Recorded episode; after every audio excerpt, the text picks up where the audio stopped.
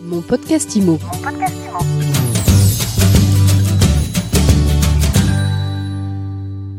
Bonjour et bienvenue dans ce nouvel épisode de mon podcast IMO. On parle crédit immobilier aujourd'hui avec la hausse des taux, l'effondrement de la production de crédit. Vous vous demandez peut-être si vous avez intérêt à partir à la recherche d'un financement pour votre projet immobilier. Eh bien, on pose la question tout de suite à Julie Bachet. Bonjour. Bonjour. Vous êtes directrice générale du réseau de courtiers Vous Financez.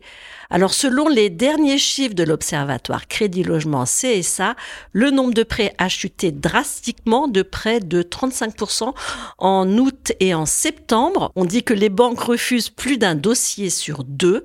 Comment elle se porte, votre activité en ce moment? Alors, c'est une bonne question. C'est vrai qu'on est dans une période qui est relativement compliquée. Nous, les courtiers, par l'intermédiaire de nos associations professionnelles ou par la voie de nos réseaux, ça fait un moment qu'on alerte les pouvoirs publics sur les difficultés qui se profilaient elles ont terminé de se profiler, elles sont vraiment là. Effectivement, une baisse du marché très importante qui peut être notamment expliquée par évidemment les critères du HCSF qui ont été mis en place il y a désormais plusieurs mois, mais essentiellement par cette augmentation du taux d'usure que je qualifierais d'insuffisante compte tenu des conditions de refinancement auxquelles les banques sont confrontées.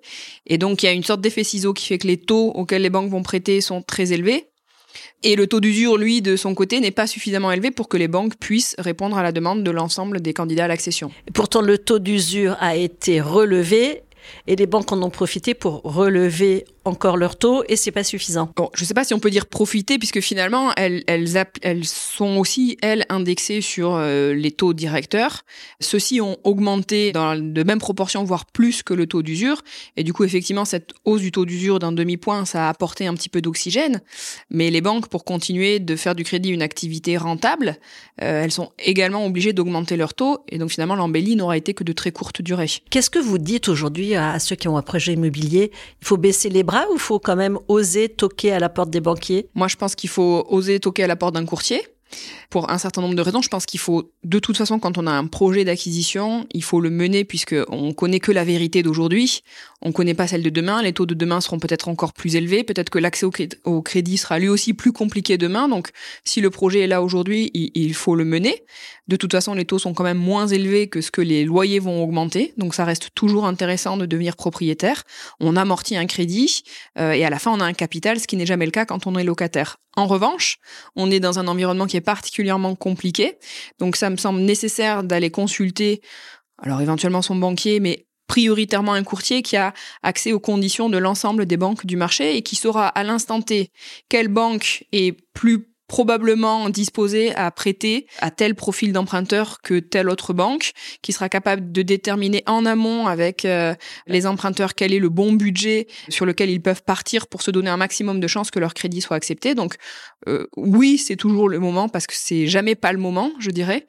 Et en revanche, il faut bien préparer son projet en amont. Et oui, ma recommandation, euh, c'est quand même effectivement d'aller voir un professionnel du crédit et donc un courtier. On va voir un courtier en crédit même avant d'y voir vraiment clair sur son projet pour être sûr de considérer la question correctement? Surtout en amont, effectivement, puisque on est dans un marché qui est compliqué, avec des règles d'octroi qui sont elles aussi compliquées. On arrive en fin d'année, les banques ont en plus réalisé leurs objectifs, en tout cas pour la plus grande majorité d'entre elles.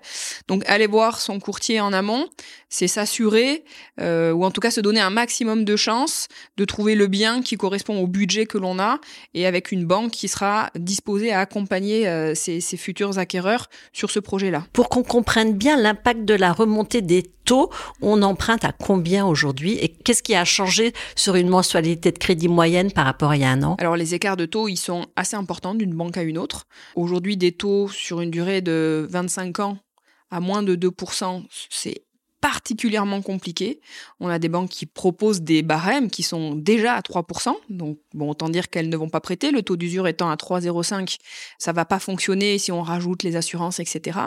Donc, aujourd'hui, en dessous de 2, c'est extrêmement rare. Euh, un bon taux va être autour de 2,20 et euh, sur un budget de 200 000 euros, euh, ça fait des écarts qui sont pas neutres sur la mensualité par rapport à ce qu'on a connu effectivement. Bah, il y a ne serait-ce que 8 mois où on peut avoir des taux inférieurs à 1%. Votre rémunération à vous, la rémunération du courtier, c'est combien? Ça marche comment? Alors là, il n'y a pas de règles applicables d'office à tous les réseaux de courtage, mais je dirais que la pratique la plus commune, c'est un pourcentage du montant du financement.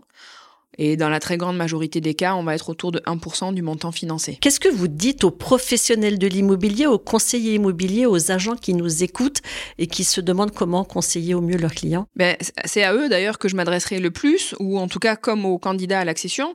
Là aussi, c'est très important avant d'amener des euh, potentiels acquéreurs en visite, de faire valider leur plan de financement en amont, puisqu'on sait bien que pour un agent immobilier, la difficulté, ça va être aussi de rentrer des mandats.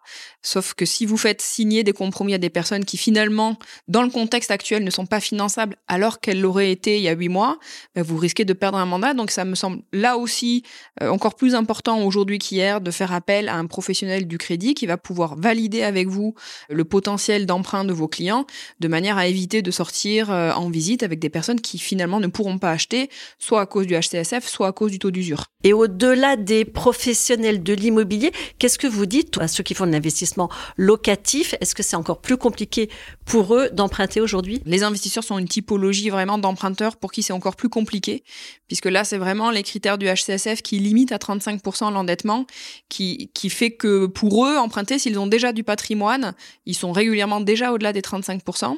Et puis les banques traditionnelles sont pas forcément appétentes à aller financer juste un investissement locatif, elles veulent l'ensemble de la relation avec le client. Donc pour ces profils-là, il y a aussi d'autres solutions que le crédit immobilier traditionnel. Nous, on fait ce qu'on appelle de la consolidation patrimoniale. On peut reprendre des crédits existants pour les ramener sur une durée plus longue et ainsi diminuer l'endettement. Et on a également des solutions de crédit hypothécaire qui permettent de rendre liquide du patrimoine que l'on a déjà pour continuer de financer de nouveaux projets et de nouvelles acquisitions immobilières. Donc ça fait effectivement encore un éventail de possibles. Juste avant de se quitter, pour préparer son dossier en amont le mieux possible, qu'est-ce qu'on prépare? On va donner l'ensemble des éléments que l'on donnerait pour euh, un dossier de crédit qu'on présenterait à la banque, c'est-à-dire ses bulletins de salaire, ses de compte, etc., de manière à ce que euh, le courtier puisse réellement regarder quelle est la situation à l'instant T du client, éventuellement euh, se projeter sur une acquisition moins bien que l'emprunteur aurait déjà vu, et puis surtout lui donner peut-être des conseils et des astuces pour préparer au mieux son dossier de manière à pouvoir se donner un maximum de chance quand, quand il achètera vraiment un bien, peut-être rembourser un crédit, peut-être mettre de l'épargne de côté, peut-être demander euh, aux parents un petit peu d'aide financière, etc. Merci beaucoup Julie Bachet. Je rappelle que vous êtes directrice générale du réseau de courtage. Vous financez. Merci. Et je vous dis à très vite pour un nouvel épisode de Mon Podcast Imo. Mon Podcast Imo. Mon podcast